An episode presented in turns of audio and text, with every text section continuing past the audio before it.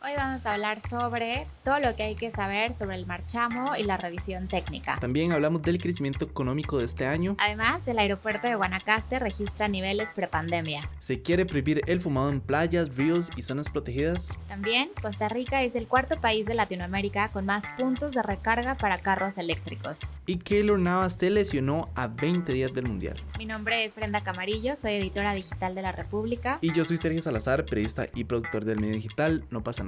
Y esto es Empieza aquí, un podcast de noticias con todo lo que necesitan saber de Costa Rica. Lo pueden escuchar los lunes, miércoles y viernes a las 6 de la mañana en su plataforma de podcast preferida. Lo primero que tienen que saber es que el INS aún no ha anunciado cuándo va a comenzar a cobrar el marchamo 2023, pero usualmente lo hacen el primero de noviembre. Por otro lado, normalmente es requisito tener la revisión técnica al día para pagar el marchamo. En este caso, todo va a depender de cuándo se le venció la inspección vehicular y la prórroga que dio el gobierno en torno a este tema. Esto porque el miércoles anterior, Luis Amador, el ministro del MOB, anunció dicho beneficio para todos los vehículos. Entonces, en algunos casos, los usuarios podrían obtener el marchamo sin haber pasado la revisión técnica, porque la prórroga se extendería hasta principios del otro año. En otros casos, sí será obligatoria la inspección para tener el marchamo. Por el momento, las únicas sedes habilitadas para la revisión técnica a manos de DECRA son en Lagunilla y Santo Domingo de Heredia, así como Alajuela. El resto de las estaciones irán abriendo de manera oportuna con una fecha límite del 24 de noviembre, según dio a conocer el presidente Rodrigo Chávez. Para sacar su cita, debe hacerlo a través del sitio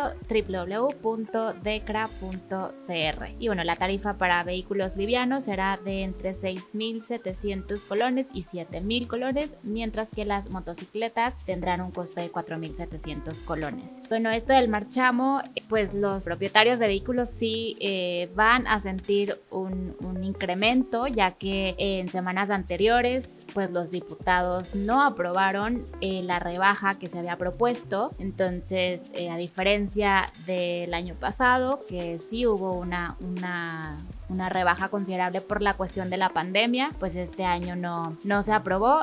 Y eh, bueno, pues también ahora con este cambio de las prórrogas en cuanto a la revisión técnica. No para todos va a ser un requisito, ya que dependiendo eh, la fecha que, que, se vencía es cuando se va a extender la, la prórroga. Entonces algunos podrán sin ningún problema pagar el marchamo, eh, aunque no tengan eh, la revisión al día. Sí, qué tema más complicado, ¿verdad? Yo eh, lo he hablado con varias personas y todas con las que lo he hablado me han dicho que están completamente perdidas en torno a, al tema, ¿verdad? Muchos de ellos no, tienen revisión técnica, pero tienen que ir a sacar el marchamo y que la circulación, etcétera, etcétera. Creo que ha sido un poco caótico. Entiendo también que obviamente es muy complicado cambiar de una de, de, servicio, ¿verdad? O bueno, de, de, proveedor de un servicio. Entonces, obviamente, uno sabía que iba a ser un, un inicio un tanto, pues complicado, ¿verdad? Pero creo que el mejor canal es la información, la comunicación, ¿verdad? Como que las personas puedan visitar estos sitios web que se están habilitando, ¿verdad? Para, para entender cómo es que funciona todo este tema de la revisión técnica, cómo está el tema del marchamo, ¿verdad? Y que se pongan pues, detrás de, de, de, lo que les toca. Entiendo que obviamente es un, es un golpe al bolsillo, ¿verdad? Estas fechas siempre son muy complicadas económicamente hablando. Hay que pagar marchamos, hay que pagar revisiones, hay que pagar seguros, luego viene la cuesta de enero, ¿verdad? Entonces se vienen meses muy complicados, entonces creo que lo único que le puedo decir a las personas es que es importante planificar, ¿verdad? Con tiempo, tener ahí como un, un budget, ¿verdad? Como para poder trabajar en estos próximos meses meses. Y no, nada, en general estar nada más como ponerse detrás en toda la información y, y ver cuándo les toca la revisión, pero que no los, pues no los agarren sin revisión y sin marchamo, ¿verdad? En las calles y que, y que les cubren una multa. Entonces, eh, nada, es cuestión de estar informados. Se hizo mucho desorden por el cambio de operadora, pero eh, bueno, en la República pueden encontrar el contenido con todo lo que tienen que saber del marchamo. Y en esto de las prórrogas, para que se entienda de mejor manera, los vehículos con placas terminadas en 1, 2 y 3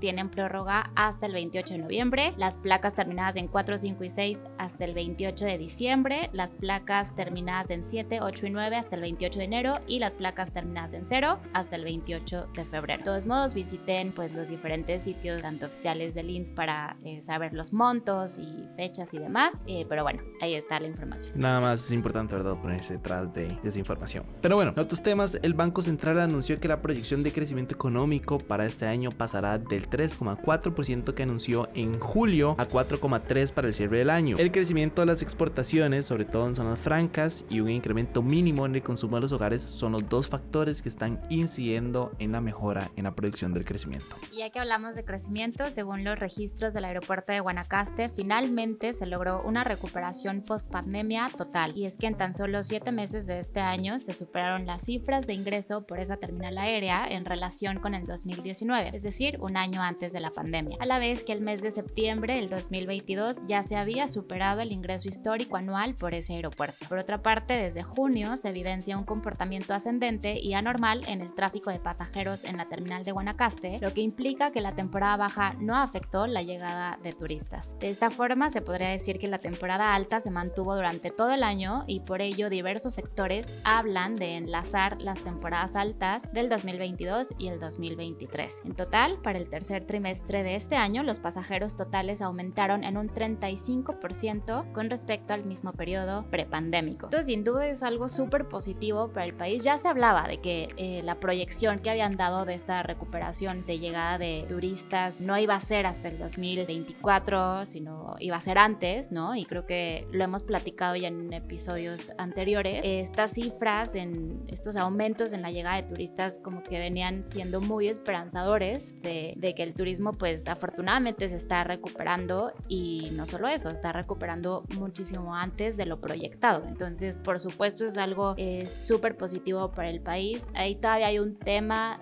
de infraestructura que también lo hemos platicado que podría eh, impactar de cierta manera eh, pues la temporada alta que ya se viene, ¿no?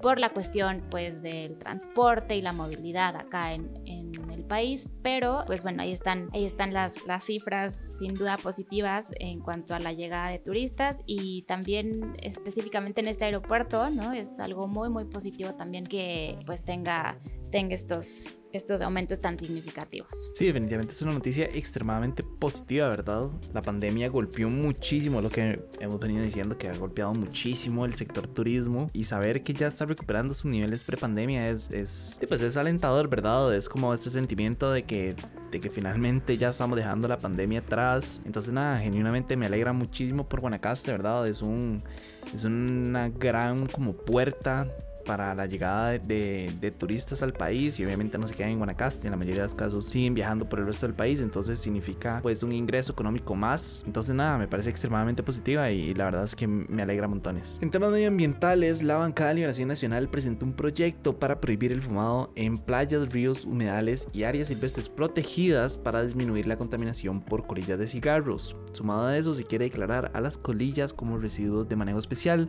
por lo cual los fabricantes o importadores de tabaco deberán establecer un plan de manejo ambiental y se deberá garantizar una recolección efectiva de estos desechos y su disposición final. Me parece, la verdad, que es un proyecto que tiene mucho sentido, ¿verdad? Desde hace varios años ya se están impulsando diferentes leyes y diferentes proyectos de ley para prohibir el fumado. Eh, en general, estamos en una campaña como de antifumado, creo que en casi que todo el mundo, ¿verdad? Eh, ya no es tan bien visto como se veía antes. Está la ley, ¿verdad? Que ya prohíbe fumar en, en áreas públicas públicas, entonces si no se puede fumar en áreas públicas, ¿por qué si se permite fumar, verdad? En playas, en humedales y más importante aún en áreas silvestres protegidas. Entonces creo que es un proyecto que tiene todo el sentido del mundo con esta línea que, que, se ha ido tomando, que ha ido tomando la sociedad en contra del tabaco. En lo personal no le veo nada negativo.